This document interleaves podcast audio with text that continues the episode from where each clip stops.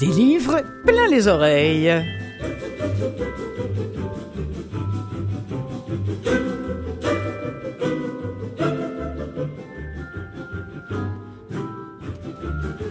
Cette semaine, mes amis, pour commencer l'émission, on va faire dans le frisson à la québécoise. Oui, oui, je sais, je sais, Halloween, c'est du passé, mais j'en avais pas d'extrait à ce moment-là. Je veux dire de livres neufs. Et maintenant, j'en ai. Et puis j'ai envie de vous en faire profiter. Surtout que, euh, mine de rien, ce ne sera pas juste du frisson euh, inutile, si je puis dire, mais aussi du frisson euh, historiquement intéressant. je pense par exemple aux chroniques de l'abîme, autrement dit au village fantôme, à ces personnes qui gravitent autour de nous sans qu'on les voie et qui se définissent comme des fantômes. Bref, quelques belles productions faites chez nous. Également au programme, Michel-Ange. Son antre nous dévoile quelques secrets. Son antre, c'est une toute petite pièce où il s'était protégé de son pape et des religieux pendant un moment donné.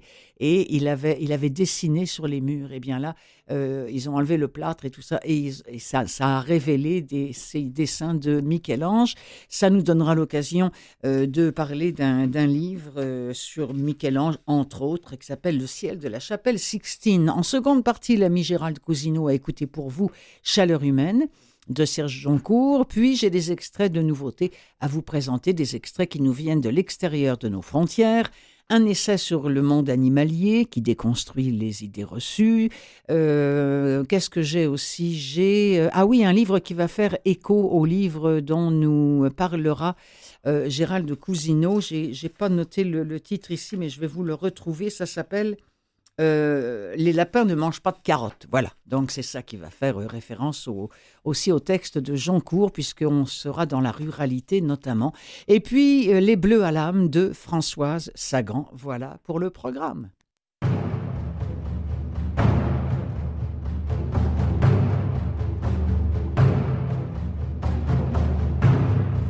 Et on va commencer par le manoir Hillcrest, ou Hillcrest, euh, si on le prononce un petit peu à l'anglaise, de Sandra Dussault. C'est lu par Louis Brousseau, édité par la Courte Échelle. Ça a été lu dans les studios Bulldog. Un petit mot sur Madame Dussault, qui publie des romans pour la jeunesse depuis maintenant 13 ans, tout en enseignant au primaire à temps partiel. Et puis sinon, eh bien, elle se consacre à trois choses dans sa vie, la lecture, l'écriture et son chat qui s'appelle Francis. Voilà ce que j'ai pu trouver sur Madame euh, Dussault Sandra. Euh, maintenant, ce qui se passe, on est avec Finnegan qui vit avec ses parents et son frère au manoir Hillcrest, qui est une, espèce de sinistre demeure qui est nichée au fond des bois. Euh, le danger y est absolument partout avec euh, des créatures qui rôdent assoiffées de sang. Alors lui, il est confiné à l'intérieur, il mène une vie austère qui est rythmée par ma foi, d'étranges exercices de mémoire. Et puis un jour, il va découvrir une porte dérobée à la cave, et c'est là que l'univers va basculer. Extrait de Le Manoir Hillcrest.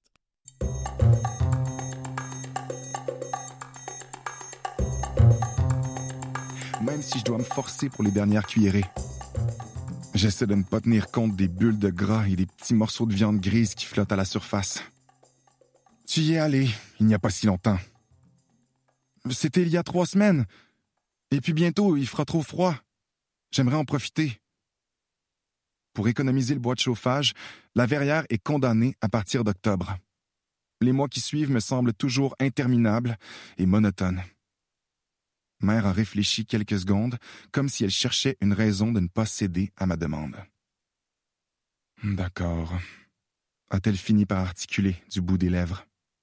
Mais la permission, c'est d'aller travailler dans la verrière, pas de t'amuser. Que je ne te surprenne pas à rêvasser. Je m'attendais à ce qu'elle ajoute d'autres restrictions, mais elle semblait ne plus rien trouver à dire. Elle a replacé une mèche qui s'était échappée de son chignon serré, puis a croisé les mains devant elle sur la nappe blanche. Eh bien, merci beaucoup, mère. Elle a hoché la tête et j'ai compris que j'étais libre de partir. Avant qu'elle ne change d'idée, j'ai repoussé mon bol et je suis sorti de table. Puisque c'est si inhabituel d'obtenir cette permission, je voulais en profiter au maximum. Vers l'âge de dix ans, j'ai eu une période où je cherchais sans cesse à transgresser les règles. Il m'est même arrivé de subtiliser une chandelle et des allumettes dans la réserve pour pouvoir regarder pour la millième fois l'un de mes rares livres d'images après la fermeture des volets. Mais j'ai payé très cher mon intérêt pour les dragons et les chevaliers, car pendant plusieurs jours, j'ai eu de la difficulté à m'asseoir tellement la correction avait été sévère. Père aime se servir de sa ceinture. Après un temps, j'ai saisi que je devais être plus rusé, plus discret. J'ai aussi compris que mère était plus facile à convaincre que père. Je me suis dirigé d'un pas vif vers ma chambre pour récupérer mon matériel scolaire, puis j'ai foncé vers l'escalier. Là, j'ai croisé Christopher, qui descendait manger à son tour. Il m'a regardé d'un œil mauvais et m'a fait une grimace. Je l'ai ignoré. Mais voilà, mon travail n'a pas avancé depuis que je suis installé dans la verrière. J'ai passé une heure le nez collé à la vitre à observer les écureuils courant de branche en branche. Cet endroit est le seul de la maison qui donne un peu l'impression d'être à l'extérieur. Et comme il est au premier étage, on pourrait croire, avec beaucoup d'imagination, qu'on se trouve à la cime des arbres. Autour du manoir, l'herbe haute ondule, parsemée de petites fleurs multicolores.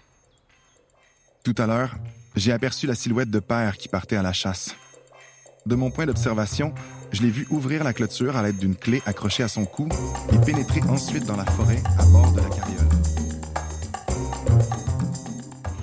Et si un film d'horreur devenait la réalité? Thomas est intrigué quand il apprend que son grand-père a non seulement été projectionniste dans sa jeunesse, mais qu'il était aussi un grand amateur de films d'horreur. Par curiosité, ce garçon-là entreprend des recherches sur le cinéma de l'époque, quand je vous dis que c'est à la fois historique et frissonnant. Et sans le vouloir, il va mettre le doigt dans un engrenage qui provoquera une catastrophe plus monstrueuse encore que le plus monstrueux des films d'horreur. Extrait de Le cinéma de l'horreur de Denis Côté, lu par Joachim Lamoureux. Chapitre 1 S'il fallait désigner le responsable de cette épouvantable histoire, ce serait moi. Ouais, moi qui ai redonné vie à l'objet maléfique qui a tout déclenché. Si je l'avais laissé là où il se trouvait, la vie de bien des gens, à commencer par la mienne, aurait suivi son cours normal.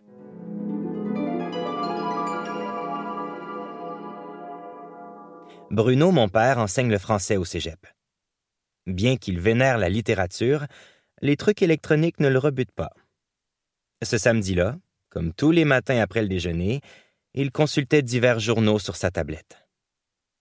Soudain, il s'est exclamé Oh non Les travaux ont débuté Oh Que c'est triste Quels travaux, papa lui ai-je demandé.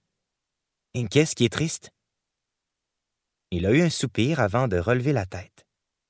Derrière ses lunettes un peu démodées, son regard s'était empli de nostalgie. L'église Saint-Joseph, m'a-t-il répondu, la gorge un peu nouée. Ils sont en train de la démolir. J'étais surpris que ce genre de nouvelles lui fasse autant d'effet. De mon vivant, mes parents Bruno et Karine n'avaient jamais pratiqué une religion. De même, ils ne m'avaient imposé aucune croyance, aucun sacrement, aucun rite. T'as l'air secoué, lui ai-je fait remarquer. Après un nouveau soupir, il m'a expliqué. C'est l'église où mon père, autrement dit ton grand-père, a travaillé durant sa jeunesse. Mon grand-père Alexandre est décédé lorsque j'avais quatre ans. Ma grand-mère, elle, est morte avant ma naissance. J'ignorais presque tout de mes grands-parents, sinon qu'Alexandre avait gagné sa vie et celle de sa famille en conduisant des autobus. Bruno cherchait fébrilement sur Internet d'anciennes photographies de l'église en question. C'était un très bel édifice, a-t-il dit. Tout en pierre de taille, les portes principales étaient en bronze. Il m'a montré les deux ou trois images qu'il avait dénichées. C'est vrai que cette église avait fière allure, robuste, majestueuse, surmontée d'un haut clocher métallique. Elle paraissait bâtie pour durer éternellement. Construite dans les années 1920, elle avait été fermée en 1998. Et sais-tu ce qui va la remplacer après sa démolition? C'est insurgé mon père. Un complexe de 80 logements, tous trop chers pour les habitants du quartier. Il s'est tu. Des pensées mélancoliques défilaient dans sa tête et dans son cœur. T'as dit que grand-papa a travaillé là quand il était jeune?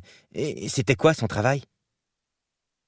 Aussitôt, le regard de Bruno a étincelé tandis qu'un sourire apparaissait sur son visage. Il a répondu d'une voix joyeuse. Il était projectionniste. Quoi? Il y avait du cinéma dans les églises? Pour les enfants, oui. Ça se passait le dimanche, pendant l'année scolaire, et c'était organisé par les communautés religieuses. Le cinéma pour enfants était présenté dans les salles paroissiales, les écoles ou les centres communautaires. Dans la paroisse Saint-Joseph, c'était au sous-sol de l'église.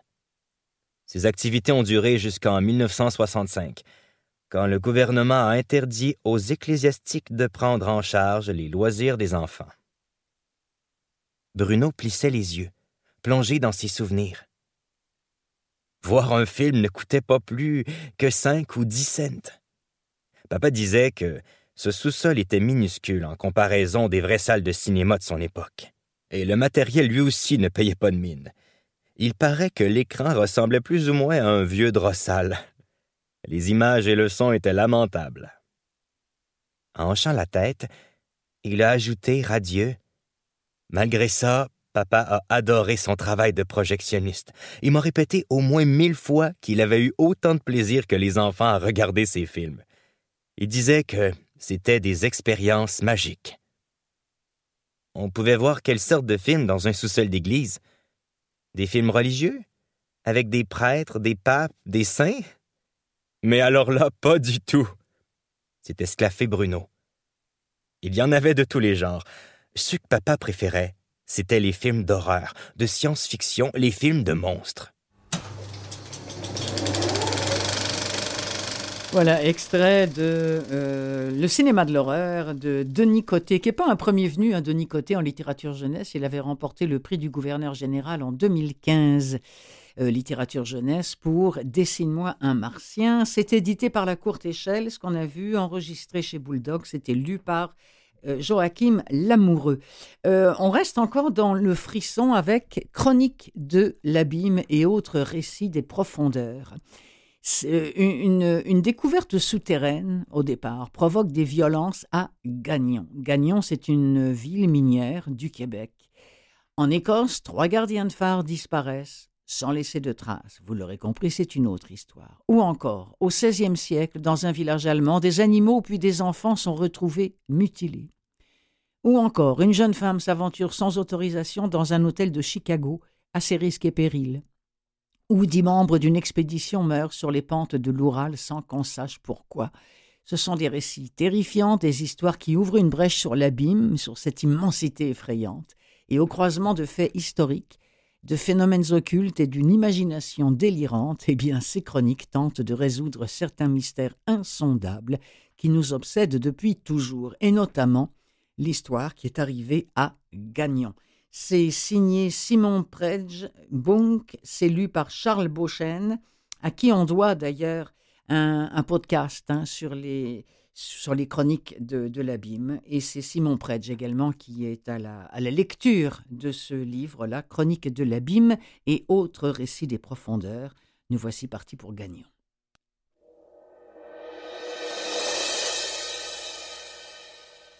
les villes fantômes ne cesseront jamais de fasciner. À travers l'histoire, que ce soit par manque d'activité économique ou à la suite de catastrophes naturelles, des villes entières ont dû fermer leurs portes. Se retrouvant sans toit ou sans emploi, les habitants ont pris la poudre d'escampette et se sont dispersés aux quatre vents, en quête d'une vie meilleure et d'un nouvel endroit où poser les pieds. Par milliers, des gens ont abandonné la maison dans laquelle ils avaient grandi, fait leur premier pas et même trouvé l'amour. Le Québec regorge de ces municipalités abandonnées, la plupart du temps d'anciennes villes minières. Ces vestiges figés dans le temps ont des histoires à raconter, et certaines sont plus tragiques que d'autres. La ville minière de Gagnon fait partie de ces soi-disant tragédies. Située à 300 km de Bécomo, sur la côte nord, au Québec, la ville de Gagnon doit son nom à Onésime Gagnon, ministre des Mines et des Pêcheries et lieutenant-gouverneur de la province à l'époque de sa fondation. Elle voit le jour à la suite de la découverte d'un gisement de fer lucratif au lac Janine en 1957. Peu de temps après, la compagnie minière Québec-Cartier fera construire des maisons, des commerces et divers bâtiments communautaires pour accueillir tous les mineurs et leurs familles. C'est ainsi que le 28 janvier 1960, la ville de Gagnon naît. Les seuls moyens de transport pour s'y rendre sont le train et l'avion. En 1973, Gagnon fait élire René Coicou, qui devient ici le premier maire noir de l'histoire du Québec. Dès 1977, les ressources de la mine sont épuisées. La compagnie minière décide alors de transférer ses opérations à Fire Lake, situé à 90 km au nord-est de Gagnon. Au début des années 1980, la population de la ville s'élève à 4000 habitants, mais celle-ci décroît presque de moitié au cours des deux années suivantes. En juin 1985, la mine cesse son exploitation, forçant tout le monde à quitter son logis pour aller trouver du boulot ailleurs. Ou du moins, c'est ce que les autorités veulent nous laisser croire. L'histoire officielle est qu'à cause de la crise du fer de 1982, celles-ci ont décidé de fermer la mine, qui n'était plus rentable. Mais tout récemment, nous avons découvert ce qui était vraiment arrivé. Ce qu'il faut savoir, c'est que normalement, lorsqu'une ville ferme, les maisons et les bâtiments sont généralement abandonnés, pour se transformer, quelques années plus tard, en attractions touristiques. Cependant, la ville de Gagnon a été complètement rayée de la carte. La même année que sa fermeture, toutes les infrastructures ont été démolies, avant d'être entièrement enfouies. Aujourd'hui, il n'en reste qu'une plaque commémorative. Mais pourquoi tout enterrer? Il arrive que des événements soient si effroyables et impossibles à expliquer qu'il est préférable de les ensevelir six pieds sous terre, dans l'espoir qu'ils ne soient jamais exhumés. Notre histoire commence le 7 octobre 1984. Il s'agit d'une journée comme les autres, à un détail près. Un groupe de mineurs fébriles s'apprête à battre leur record de travail en profondeur, soit 1500 mètres. C'est vrai que c'est toujours intriguant, les, les, villes fantômes. Euh, je me souviens que j'en avais visité un, là, je ne sais plus le nom, là, près de Saguenay, là, qui est l'un des plus connus. Euh, je me souviens plus comment il s'appelle. Et là, je vois mon ami qui se précipite sur son... sur, son, sur son téléphone. Bon, alors, euh, on va... Oui, voilà, comment tu dis? Val Jalbert. Merci beaucoup.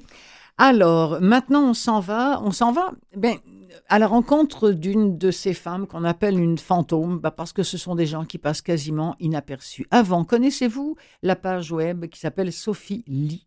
Sophie Lee est partenaire des, librairies indépendantes du Québec et ma foi, on y trouve des critiques de Sophie qui sont très bien faites. C'est intéressant parce que moi, je ne peux pas tout lire et tout écouter euh, parmi tous les livres que, que, je vous présente. Et quand on veut en savoir un peu plus que les résumés parfois très sommaires que nous, que nous donnent les, les catalogues des bouquins, eh bien, c'est intéressant. Et là, regardez ce que Sophie écrit dans, euh, sur cette page web Sophilie au sujet de dessiner dans les marges et autres activités de fantômes de Caroline Fouché. Être au milieu de sa famille, être un, une élève moyenne dans les notes, comme la popularité, se lever dans ce milieu. Euh, c'est peut-être plate, mais ça permet de traverser le secondaire comme la vie, sans blessure, du moins la plupart du temps, parce que l'invisibilité s'arrange aussi. Ça a été publié dans la nouvelle collection de poésie Foua, dont je parlais il y a une ou deux semaines, des éditions de la Bagnole. Cette petite plaquette poétique aborde les thèmes de la quête, de reconnaissance et de la définition de soi. Et Sophie écrit encore une fois j'ai eu l'impression, en découvrant ce récit, d'avoir mis la main sur un cahier d'ado caché au fond d'un bureau, parce que la poésie y est brute, qu'elle donne cette impression fausse, on s'en doute bien, qu'elle n'est pas travaillée, que les vers sont simplement la photo d'un instant T, d'un ressenti authentique. Caroline Fouché a une plume volubile et sa poésie atypique est peuplée de parenthèses. Attention à ceux qui cherchent une histoire, il n'y en a pas vraiment ici mais c'est très beau, très très beau de euh, voir émerger euh, ce, caractère euh, d'un ou d'une adolescente, puisque il ou elle n'est jamais genré, qui se dessine au fil des pages. Dessiné dans les marges et autres activités fantômes, c'est de Caroline Fouché. C'est lu par elle. Je vous préviens, au début, vous allez être surpris par la lecture. Mais laissez-vous aller et vous verrez. Dans la famille, je suis entre ma grande sœur et mon petit frère. Un trio régi par des gens que la vie veut qu'on appelle nos parents. Ma grande sœur, secondaire 5, elle joue de la batterie. Elle est vraiment drôle. Mon petit frère, secondaire 1, est au club de sciences déjà. Il fabrique des ponts en bâton de popsicle. Je trouve qu'il s'est habitué vite à son nouvel environnement. Ça me prend plus de temps, moi. Secondaire 3. Mes notes à l'école, c'est B. Des fois B. Une fois, j'ai eu A-, mais c'était en éduc. J'aurais préféré avoir A- en français ou même A. Pourquoi pas? Je suis pas tellement populaire, pas tellement l'inverse. Je suis quelque chose au milieu. Je suis vraiment toujours dans la moyenne. Des fois, je trouve ça correct. Des fois, il faut bien l'avouer, je trouve ça plate.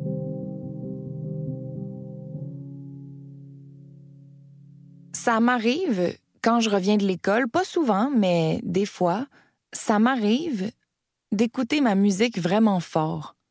Et mes pieds, au lieu de marcher, dansent. Je perds du temps entre l'école et la maison, un pas de côté, en plein milieu de la rue. Inutile, mais agréable. Un pas de côté pour répondre à ces moments où, un pied devant l'autre, je traverse ma vie sans me poser de questions. Je me laisse emporter, je vis le moment, pas trop fort, pas trop longtemps, juste trois, quatre temps. Ensuite, je regarde derrière moi, voir si ma danse a été vue. Non. Personne même en pleine heure de pointe, de tout le monde qui revient de partout, de l'école, du travail, même en flottant au-dessus de mes souliers, on me voit pas. Je disparais. Je suis fantomatique.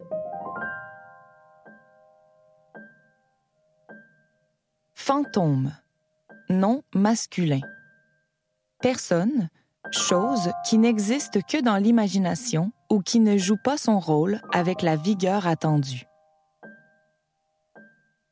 Je traverse le secondaire sans blessure. Tout me passe au travers et je passe au travers de tout. Je ne sais pas si c'est un don ou si c'est une malédiction. Oui, la plume et la voix de Caroline Fouché dans cet extrait de Dessiner dans les marges et autres activités de fantômes. Michel-Ange, on l'associe volontiers à la démesure aux grands espaces, mais à un moment donné, il est resté confiné dans une toute petite pièce. Et que pensez-vous qu'il fit? Eh bien, il s'est mis à dessiner. Euh, pourquoi? Eh bien, il était dans cette petite pièce parce qu'il s'abritait de la fureur des Médicis et du pape Clément VII. Euh, alors, il effectuait ses, dessins au fusain et à la craie rouge. Ils ont été recouverts de plâtre à deux reprises. Jusqu'à la moitié du XXe siècle, imaginez, on se, servait de ce local pour entreposer du charbon avant d'être condamné et qu'on remette les dessins euh, à jour. Et maintenant, on peut, on peut visiter ça. Rapidement, je, fais, je mets un point parce que je veux qu'on écoute un extrait de Le ciel de la chapelle Sixtine.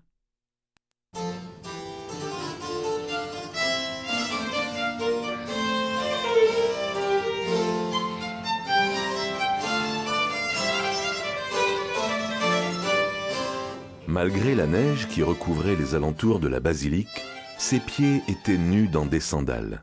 Aurelio comprit alors d'où venait le souffle. L'homme avait un nez bizarrement tordu, d'où sortait un léger sifflement à chaque expiration. Là, l'homme s'approcha de la statue. En fait, il n'était pas si vieux comme le constata Aurelio à la lueur de la bougie. Celui-ci tressaillit lorsque l'homme saisit sans hésitation la cheville de l'ange. Regarde-moi ce pied, beaucoup trop large, et la voûte du pied. Elle devrait être plus accentuée. Et cette main, ces doigts informes sont ceux d'un forgeron, pas d'un ange. Mais le plus impardonnable, ce sont les proportions. Sais-tu ce que c'est? Aurelio secoua la tête sans dire un mot. Les proportions sont les rapports des différentes parties du corps entre elles. Et le rapport entre cette cuisse et la jambe qui va avec, il posa la main sur la tunique de l'ange comme pour la soulever, est complètement raté. Enfin, les plis de la tunique ne sont pas assez creusés. Toutefois, il prit une inspiration et son nez émit un nouveau sifflement. Toutefois, on reconnaît les possibilités, le talent, le don. Un homme qui possède de telles capacités porte une grande responsabilité. Il est capable de créer de grandes choses. Mais, pour ça, il devrait demander pardon au Tout-Puissant. Aurelio fixait toujours la silhouette à moitié couverte qui déversait sur lui un torrent de mots lorsqu'il entendit des pas s'approcher. Deux hommes arrivaient par le bas-côté. Aurelio reconnut aussitôt la plus grande des deux silhouettes. Père. Le soulagement le délivra de son immobilité, et il courut sur les dalles de pierre pour se jeter dans les bras de Tommaso. C'est ici que tu te cachais. Deux mains le saisirent et le soulevèrent sans effort. L'enfant se blottit dans les bras de son père. Il y a un ange, là, commença Aurelio, un vrai ange. Et cet homme, il. Les mots sortaient de sa bouche plus vite que ses pensées. Soudain, il ne savait plus ce qu'il avait voulu dire. Quel homme? demanda Tommaso doucement. Là. Aurelio pointa le doigt en direction de la statue, mais l'inconnu avait déjà disparu. Ce devait être le jeune Buonarroti, dit le compagnon de Tommaso. Celui-ci portait un lourd manteau élégant et les agrafes dorées de ses bottes à lacets brillaient dans la pénombre. Le jeune Buonarroti répéta Tommaso. Un protégé des Médicis, expliqua-t-il. Il a fui Florence l'année dernière, avant l'émeute. Il craignait que le fait d'être un proche de Pierrot le mette en danger. Il se dit sculpteur, un drôle de bonhomme qui fait parler de lui. Il est à Bologne depuis moins de six mois et il refuse des commandes que tous les artistes de cette ville donneraient cher pour obtenir. Pourtant, il a tout juste vingt ans. Il dit que le bon goût ne se rencontre que dans trois villes en Italie Venise, Rome et Florence. Mais qu'est-ce qu'il a contre l'ange? demanda Aurelio. Le compagnon de Tommaso lui jeta un regard interrogatif. Pourquoi veux-tu qu'il ait quelque chose contre l'ange Il le déteste. L'homme réfléchit en contemplant la statue. Alors, c'est sûrement parce qu'il se déteste lui-même, car c'est lui qui l'a sculpté dans le marbre.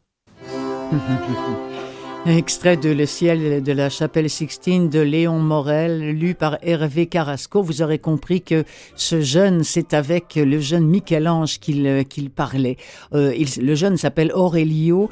Il va être engagé comme modèle et apprenti auprès de Michel-Ange et il va pouvoir assister au tourment quotidien du maestro alors que son projet est de repeindre le plafond de la chapelle Sixtine à la demande du pape Jules II. Voilà donc, euh, si vous êtes intéressé par la vie de, Michel-Ange, c'est un excellent bouquin que ce Ciel de la chapelle Sixtine, sur papier ou en audio, lu par Hervé Carrasco. Vous écoutez Clotilde Sey, c'est l'émission Des livres plein les oreilles qui se poursuit dans quelques secondes.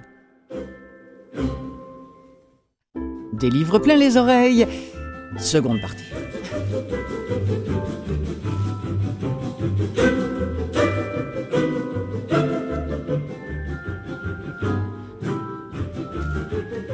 Je vous ai brièvement parlé il y a quelques semaines du livre Chaleur humaine de Serge Joncourt.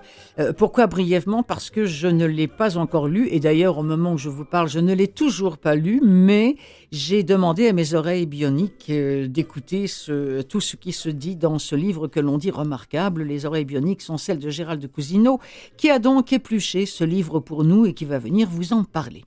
Et puis on va finir euh, cette émission avec des nouveautés en audio, euh, le monde animalier vu sous un autre jour, l'évolution de la ruralité d'une famille française vue sous un autre jour et Françoise Sagan sous un autre jour.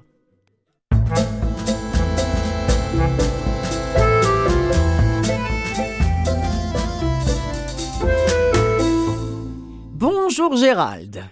Ah, bonjour Clotilde. Je vous entendais parler de nouveautés. Ben, j'ai reçu ce matin le dernier numéro de hors-série de la médiathèque de France. Oui. Oh là là, que de belles choses là-dedans. Ah, Aïe, aïe, Eh aïe. ben alors on n'a pas fini de vous entendre et c'est tant mieux. J'ai relevé une- à peu près 35 livres à télécharger.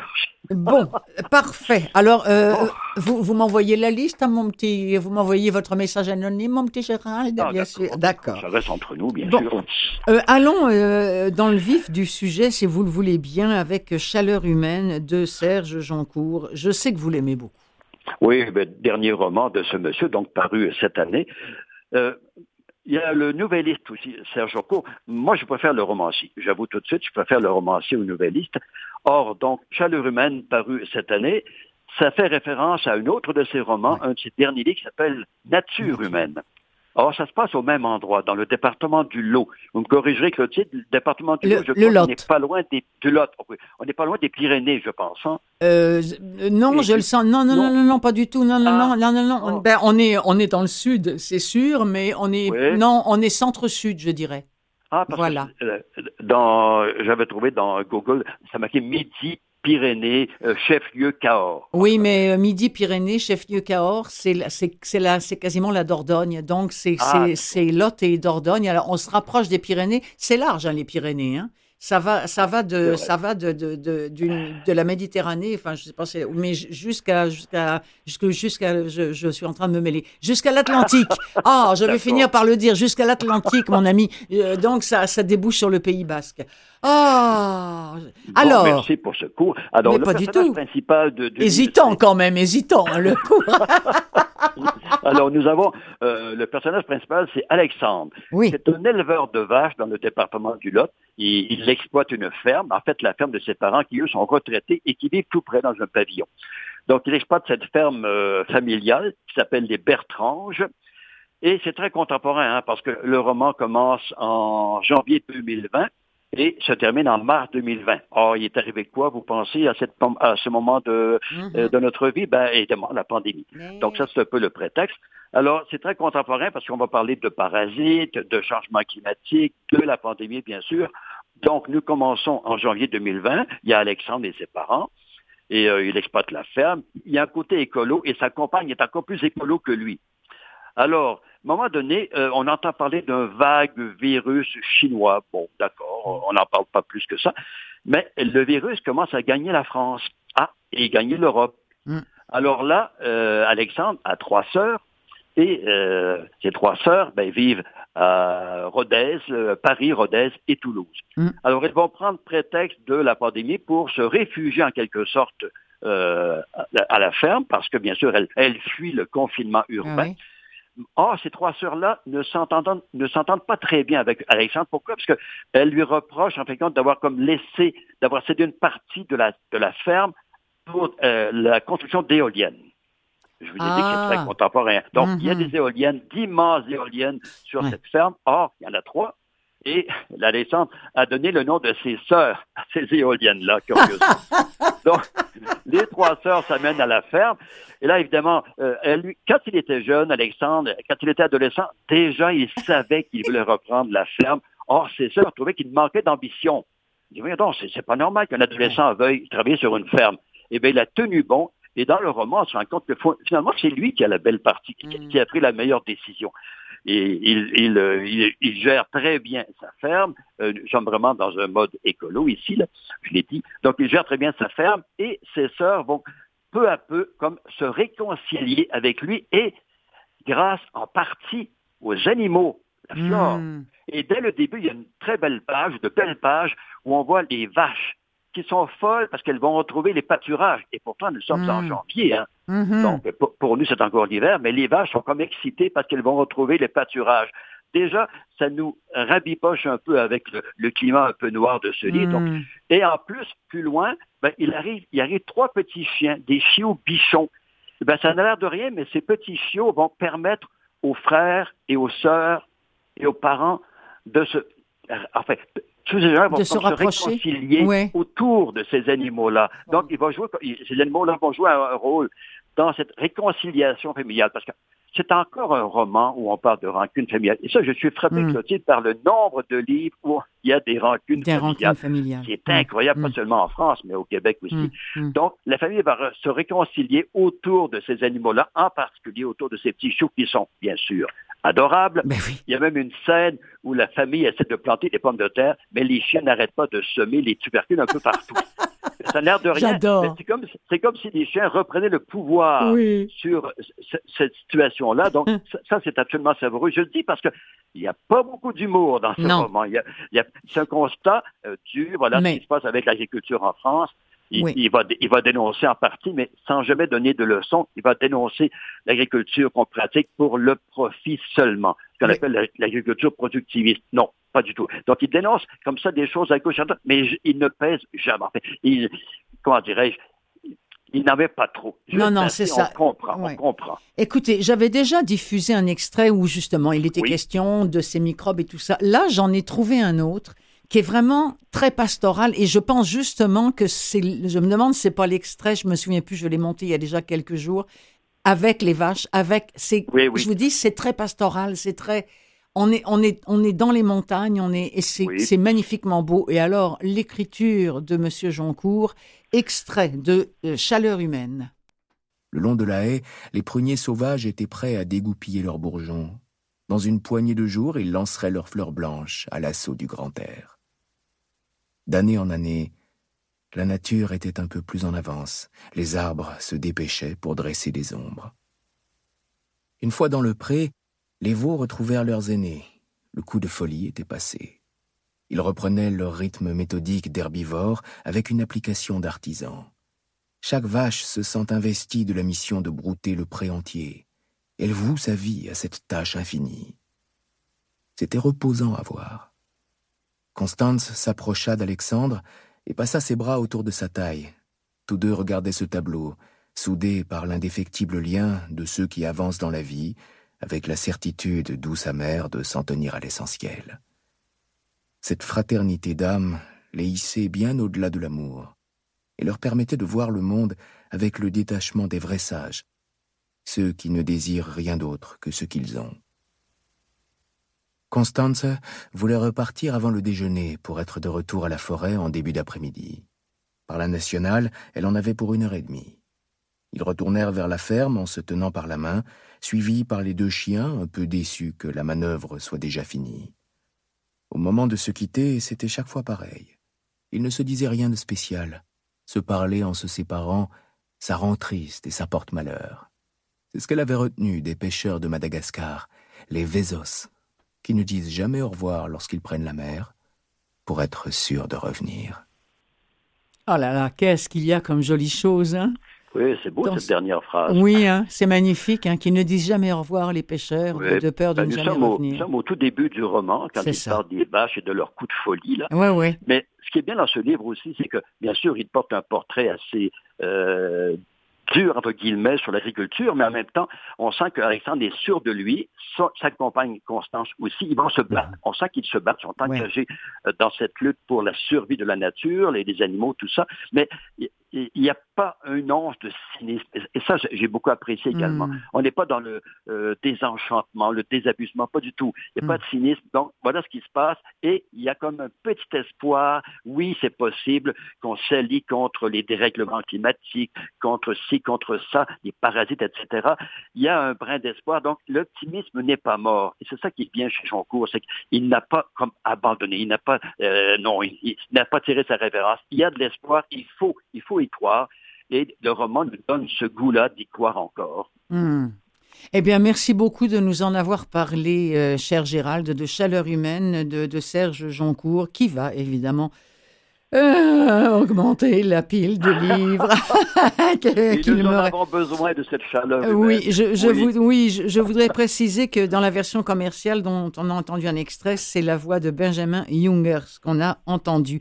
Pendant que, je, que, je vous ai sous le bras, euh, on, on, a, bon, vous savez qu'on enregistre toujours l'émission avec deux semaines d'avance. Alors c'est il y a quelques jours qu'on a appris qui était le prix Goncourt, le prix Féminin, etc., etc. Alors le prix Goncourt, eh bien, je m'étais trompé. Moi, j'avais parié sur sur Triste Tigre. Et finalement, euh, c'est un livre qui a, qui a obtenu euh, euh, le, comment, le, le prix féminin. Voilà. Et c'est Veiller sur elle de Jean-Baptiste Andrea qui a obtenu le fameux prix Goncourt. Alors, on en parle parce que je sais que vous l'avez peut-être déjà lu ou vous allez le relire pour nous en parler dans deux semaines. Oui, je vous en parle dans deux semaines. Andrea, dont j'avais bien aimé le roman Marraine, mais je dirais pas que c'est une vedette. Hein. C'était peut-être une surprise cette année que le prix Goncourt. Mais euh, j'ai bien hâte de découvrir ce livre. J'ai très hâte d'en parler. voilà. Et puis, je voudrais signaler, euh, parce que, euh, zut, il faut, il faut qu'on soit fier de nos auteurs au Québec. Je n'arrête pas de le dire, que nous avons des auteurs au Québec qui sont hallucinants au niveau de l'écriture, de, de l'imaginaire, de la... C'est euh, je sais pas, je pense à, je pense à Jean-François Beauchemin, je pense à, Oui. euh, je pense à euh, Roxane, euh, voyons, je, Bouchard, je pense à, Bouchard. euh, mais, mais tellement de gens merveilleux et des gens comme Marie-Hélène Poitras qui, elle, vient de remporter le prix du gouverneur général avec Ah son, bon? avec un recueil de nouvelles. Euh, J'espère bien le prononcer. euh, Galumph, c'est G-A-L-U-M-P-F, qui a été publié chez Alto. Et dire aussi que, bah, maintenant vous devez le savoir, mais là on vient de l'apprendre. Alors c'est sûr que ça m'excite un peu le pompon. C'est que Kevin Lambert du Saguenay a remporté le prix Médicis pour son livre Que notre Oui. joie demeure. Alors euh, vivement que ces livres-là soient en audio. Chacour également qui vient de gagner quelque chose. Qui, qui, pardon? Éric Chacour pour ce que je sais d'elle, je crois que c'est le titre exact. Oui. Ce que je sais de toi ou. euh, Oui, oui, oui. Et, et d'autres, une amie m'a dit beaucoup de, De bien. Bon, Oui. bah écoutez, alors ça va. Pour l'instant, eux sont pas encore en audio. Mais euh, allez, il va falloir que les catalogues se digidinent, là, que les maisons de production et les studios s'y mettent parce qu'il faut qu'on arrive à écouter ces, ces livres-là. Bref, on en a pour les 15 prochaines années. euh, Absolument. Absolument. Ah, d'accord. allez, je vous embrasse. Gros bisous, Gérald. Bisous. Allez, salut, bye. Bye.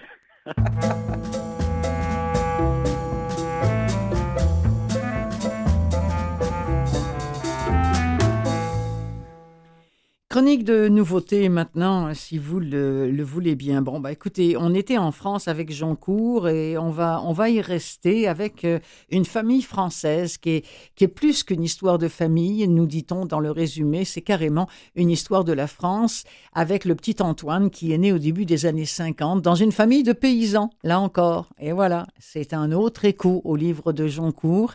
Il est destiné, comme tous les siens, les siens pardon, aux travaux des champs. Euh, il passe sa vie dans les bouquins euh, et il aspire à d'autres horizons que la terre, la terre, la terre. Sa mère réussit à convaincre son père, alors il va finir par faire des études, tandis que son frère, François, va effectivement prendre la relève à la ferme. Mais si François perpétue la tradition, Antoine, lui, devient professeur. Il fonde un foyer avec Mathilde euh, à Paris. Alors on est, très très loin de la terre et dans l'enseignement comme partout, eh bien les choses ont changé et le couple est témoin de l'évolution des mœurs à laquelle s'acclimatent leurs enfants. Alors voilà, né euh, sur les terres, euh, se marie à Paris et voit grandir ses, ses enfants dans un milieu, dans une vie qui évolue très vite. C'est ce que nous propose Christian Signol avec une famille française. C'est lu par Cyril Romoli. Extrait.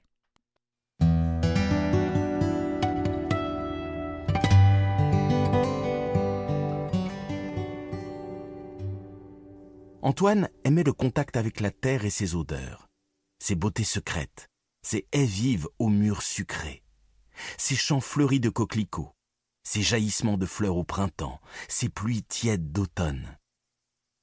Mais il avait deviné que la vie pouvait être différente, ailleurs, plus grande surtout, avec des horizons nouveaux, d'autres couleurs, d'autres êtres semblables à ce maître d'école dont la patience et le savoir l'avaient ébloui. Le père avait fini par céder, reportant ses espoirs sur son fils cadet, François, âgé de huit ans. Mais Antoine se demandait s'il ne l'avait pas profondément blessé.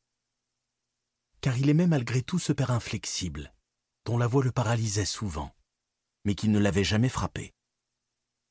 Il devinait parfois ses yeux noirs posés sur lui, et dès que leurs regards se croisaient, Antoine découvrait une humble fierté chez cet homme qu'une carapace de fer protégeait d'une sensibilité décelable par instant dans des gestes vite retenus, aussi précieux qu'ils étaient rares. Or cet homme-là, aussi dur envers lui-même qu'envers les autres, Antoine, cette nuit, ressentait la douloureuse impression de l'avoir trahi. Il s'en voulait, se demandait s'il n'était pas encore temps de renoncer aux études, puis, aussitôt, à cette idée, il s'affolait, songeait aux épreuves traversées, au monde nouveau qui l'attendait. De ce nouveau monde, il ne discernait pas clairement les contours, mais il l'espérait moins rude, semblable à celui qu'il rejoignait près de sa mère Marie, dont le regard souvent s'envolait vers des horizons inconnus. Elle ne se livrait guère, sinon lors de leurs moments de complicité, au cours desquels elle lui caressait les cheveux pensivement. Mais cette rareté les rendait encore plus précieux. À quoi rêvait-elle Il s'interrogeait vainement, mais ne se posait pas la question de savoir si elle était heureuse, puisqu'elle était là depuis toujours, travaillait beaucoup, mais savait sourire également une fois les corvées achevées. Il se demandait si elle n'avait pas peur, elle aussi parfois, du père que ses colères emportaient vers des rivages noirs, pleins d'orages, et qui pouvaient durer longtemps. À ces moments-là, elle se fermait, souffrait sans doute, mais ne laissait pas deviner la moindre faiblesse.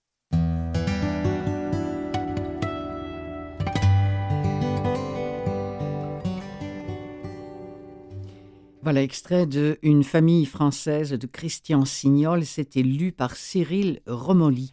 Euh, maintenant, c'est une nouveauté en audio, mais ce n'est pas un, nouveau livre, loin s'en faut. Euh, euh, il, sera question là du livre Des Bleus à l'âme de, de Françoise Sagan. il s'est passé, bon, depuis entre Bonjour Tristesse et, ce livre-là, il y a 37 ans d'écart. Et c'est un livre qui est un petit peu déstabilisant peut-être parce que le livre alterne un chapitre sur deux entre des confessions de Sagan qui sont à la fois acides et, et, douces amères, euh, comme le dit d'ailleurs très bien un, lecteur de chez, de chez Babelio. Et puis, euh, il, y a, aussi une petite partie roman avec, euh, avec des, des, héros qui sont, trop beaux pour être vrais, trop blonds aussi pour être vrais. Ils s'appellent Éléonore et, et Sébastien. Euh, ils sont frères et sœurs, mais quasiment si à moi dans, dans cette osmose-là euh, qui, les, qui les relie. Et, euh, et puis à un moment donné, bon, ils sont, ils sont gays, hein. ils, sont, ils sont à la fois légers et, mélancoliques, et puis ils, ils vont à toutes les soirées possibles et inimaginables jusqu'au jour où il y a l'amant de trop, celui qu'Éléonore va rencontrer, qui va causer le suicide de leur meilleur ami. Et là va se terminer l'escapade parisienne de ces, de ces deux personnages-là. Donc ça, c'est pour la partie romancée. Mais dans les chapitres Confession, elle explique pourquoi eux, qui sont d'ailleurs les héros de, chapeau, euh, de de chapeau, de château en Suède, euh, elle, décrypte tout ça euh, elle dit c'est comme si j'avais envie de, donner à ces, personnages qui essaient de se tenir debout, j'avais envie quand même que quelque part trouver quelque chose qui leur, qui leur fasse peur, qui les fasse, qui les fasse tomber. Puis elle prend, elle prend à ce niveau-là le, lecteur à, témoin. Elle, elle, tape du poing sur la table. Elle, elle dit aussi dans, dans ses confessions-là, j'en ai marre d'être reconnue uniquement euh, pour mes frasques, euh, pour mes accidents, pour mes problèmes avec le fisc, etc., etc. Donc c'est vraiment un, livre où elle a, elle est des, bleus à l'âme, hein, puisqu'il s'agit de ça alors qui, alterne entre ces confessions et cette histoire de ce couple qui se perd dans, la vie parisienne. C'est un roman euh, donc de, Sagan, Françoise des Bleus à l'âme, qui est lu ici par Lola Neymark et je vous en propose un extrait.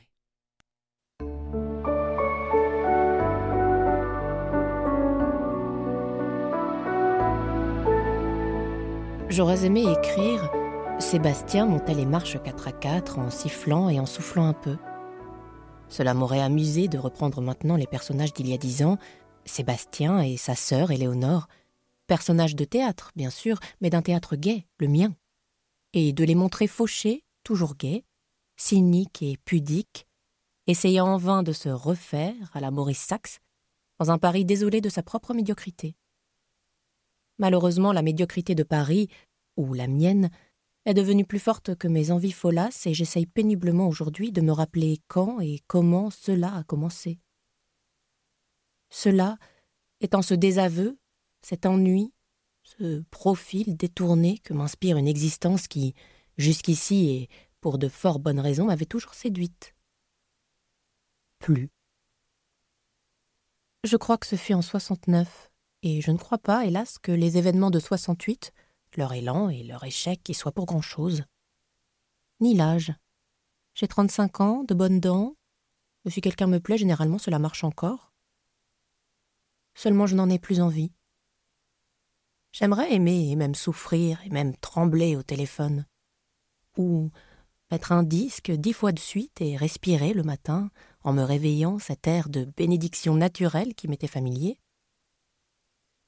On m'a ôté le goût de l'eau et puis celui de la conquête. C'est un disque de Brel, je crois. Mais en tout cas, cela ne marche plus, et je ne sais même pas si je vais montrer ces pages à mon éditeur. Ce n'est pas de la littérature, ce n'est pas une vraie confession, c'est quelqu'une qui tape à la machine parce qu'elle a peur d'elle-même, et de la machine, et des matins, et des soirs, etc. Et des autres. Ce n'est pas beau la peur. C'est même honteux, et je ne la connaissais pas, voilà tout. Mais ce tout est terrifiant. Je ne suis pas seule dans mon cas, en ce printemps 71 à Paris. Je n'entends, je ne vois que des gens indécis, effrayés. Peut-être la mort rôde-t-elle autour de nous et nous la pressentons, et nous sommes malheureux pour rien. Car enfin ce n'est pas là le problème. La mort, je ne parle pas de la maladie, la mort, je la vois de velours, gantée, noire, et en tout cas irrémédiable, absolue. Or l'absolu me manque, comme à quinze ans. Et malheureusement, j'ai connu assez des plaisirs de la vie pour que cette notion d'absolu ne puisse relever chez moi que d'une marche arrière, d'une faiblesse que je m'échine à vouloir provisoire, par orgueil sans doute. Françoise Sagan, des Bleus à l'âme, lu par Lola Neymark. Euh, c'est sorti le, 8 novembre dernier, donc voyez-vous, là encore, c'est euh, tout récent. Euh, j'ai maintenant une autre nouveauté à, vous présenter. Alors, on change complètement de, sujet. Nous voici avec un, essai animalier qui s'intitule Les lapins ne mangent pas de carottes. Et moi, quand j'ai vu ce, titre-là, ça m'a tout de suite interpellé. J'ai dit, mais qu'est-ce que ça cache? Euh, C'est de Hugo Clément, c'est lu par Thomas Marcel euh, en version audio. C'est sorti le 25 octobre dernier. Euh, c'est Monsieur Hugo Clément qui, en parle directement, donc l'auteur, qui dit l'image que nous avons des animaux correspond rarement à la réalité.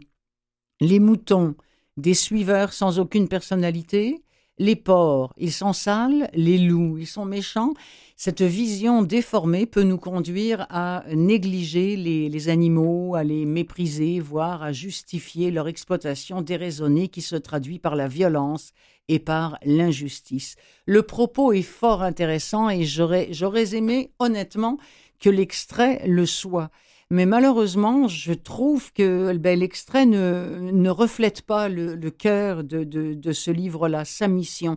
Je vais quand même vous en faire euh, écouter euh, un petit bout de ce livre qui mérite, je pense, qu'on y prête une oreille quand on aime le milieu animalier et quand on s'intéresse à tout ce qui peut euh, se dire de, complètement faux et farfelu sur les animaux. Alors, Les lapins ne mangent pas de carottes, lu par Thomas Marcel. Voici un extrait. Désolé, mais c'est ça qui est chaud. Aucune forêt n'offre un tel spectacle en Europe. J'imagine des millions d'insectes en train de se déplacer sous la végétation. Mais étrangement, très peu sont visibles. Gorette nous a simplement recommandé de faire attention aux fourmis locales. Si tu t'arrêtes trop longtemps, elles montent sur tes jambes, et quand elles mordent, ça fait mal. A-t-elle lâché en riant et en nous conseillant de piétiner lors des pauses pour que nos chaussures ne restent pas en contact avec le sol plus de quelques secondes. Gorette a 36 ans. C'est une femme énergique et pleine d'humour. Elle connaît Bwindi comme sa poche, pour s'y aventurer tous les jours depuis des années. Elle fait partie des rangers chargés de protéger ce parc naturel, qui fait figure de fierté nationale en Ouganda. Car celui-ci abrite un trésor inestimable. Dans cette forêt de 320 km, trois fois la superficie de Paris, vivent entre 400 et 500 gorilles de montagne. Un nombre considérable à l'échelle de l'espèce, puisqu'il ne reste sur Terre que 1000 individus. Bwindi héberge donc la moitié de la population mondiale de gorilles de montagne. Le reste se répartit entre le Rwanda et la République démocratique du Congo. C'est à Bwindi que ces primates en danger d'extinction sont le mieux protégés. Si étonnant que cela puisse paraître, compte tenu du faible nombre d'individus, les gorilles de montagne vont de mieux en mieux. Leur nombre a presque doublé en 20 ans, grâce à la mise en place d'une protection stricte de leur habitat et d'un alourdissement des peines pour les braconniers, mais surtout grâce au développement du tourisme. Des groupes d'Occidentaux paient très cher afin d'observer les gorilles dans leur environnement naturel. Il faut compter 650 euros par personne pour passer une heure en compagnie d'une famille de gorilles. Pas une minute de plus, en respectant une distance de sécurité de 10 mètres minimum. Alors donc c'est à peu près 1000 pièces pour aller voir des gorilles. J'imagine qu'on va en apprendre beaucoup plus sur les gorilles dans ce bouquin et sur d'autres animaux dont je vous rappelle le titre. Les lapins ne mangent pas de carottes. C'est ainsi que se referme l'émission des livres plein les oreilles pour cette semaine. Je voudrais remercier CKVL, qui, la, la radio, qui relaie cette émission-là, et puis remercier les auditeurs qui l'écoutent soit via Canal M qui l'a produit, soit encore euh, par, euh, par notre site web ou, euh, ou en balado. Alors écoutez, n'oubliez pas que j'enregistre ça avec deux semaines d'avance. Pourquoi? Ben Parce que ça me, ça me permet, s'il arrivait n'importe quoi, eh bien pendant deux semaines, je sais que j'aurai une émission à vous proposer. Voilà, c'est Clotilde Sey qui remercie surtout Gérald Cousineau qui va maintenant participer à chaque deux semaines à l'émission et qui remercie l'ami Mathieu Tessier qui est de l'autre côté dans sa petite régie comme un petit poisson rouge. Voilà. Mais respire bien, vous savez. Ne vous inquiétez pas. Salut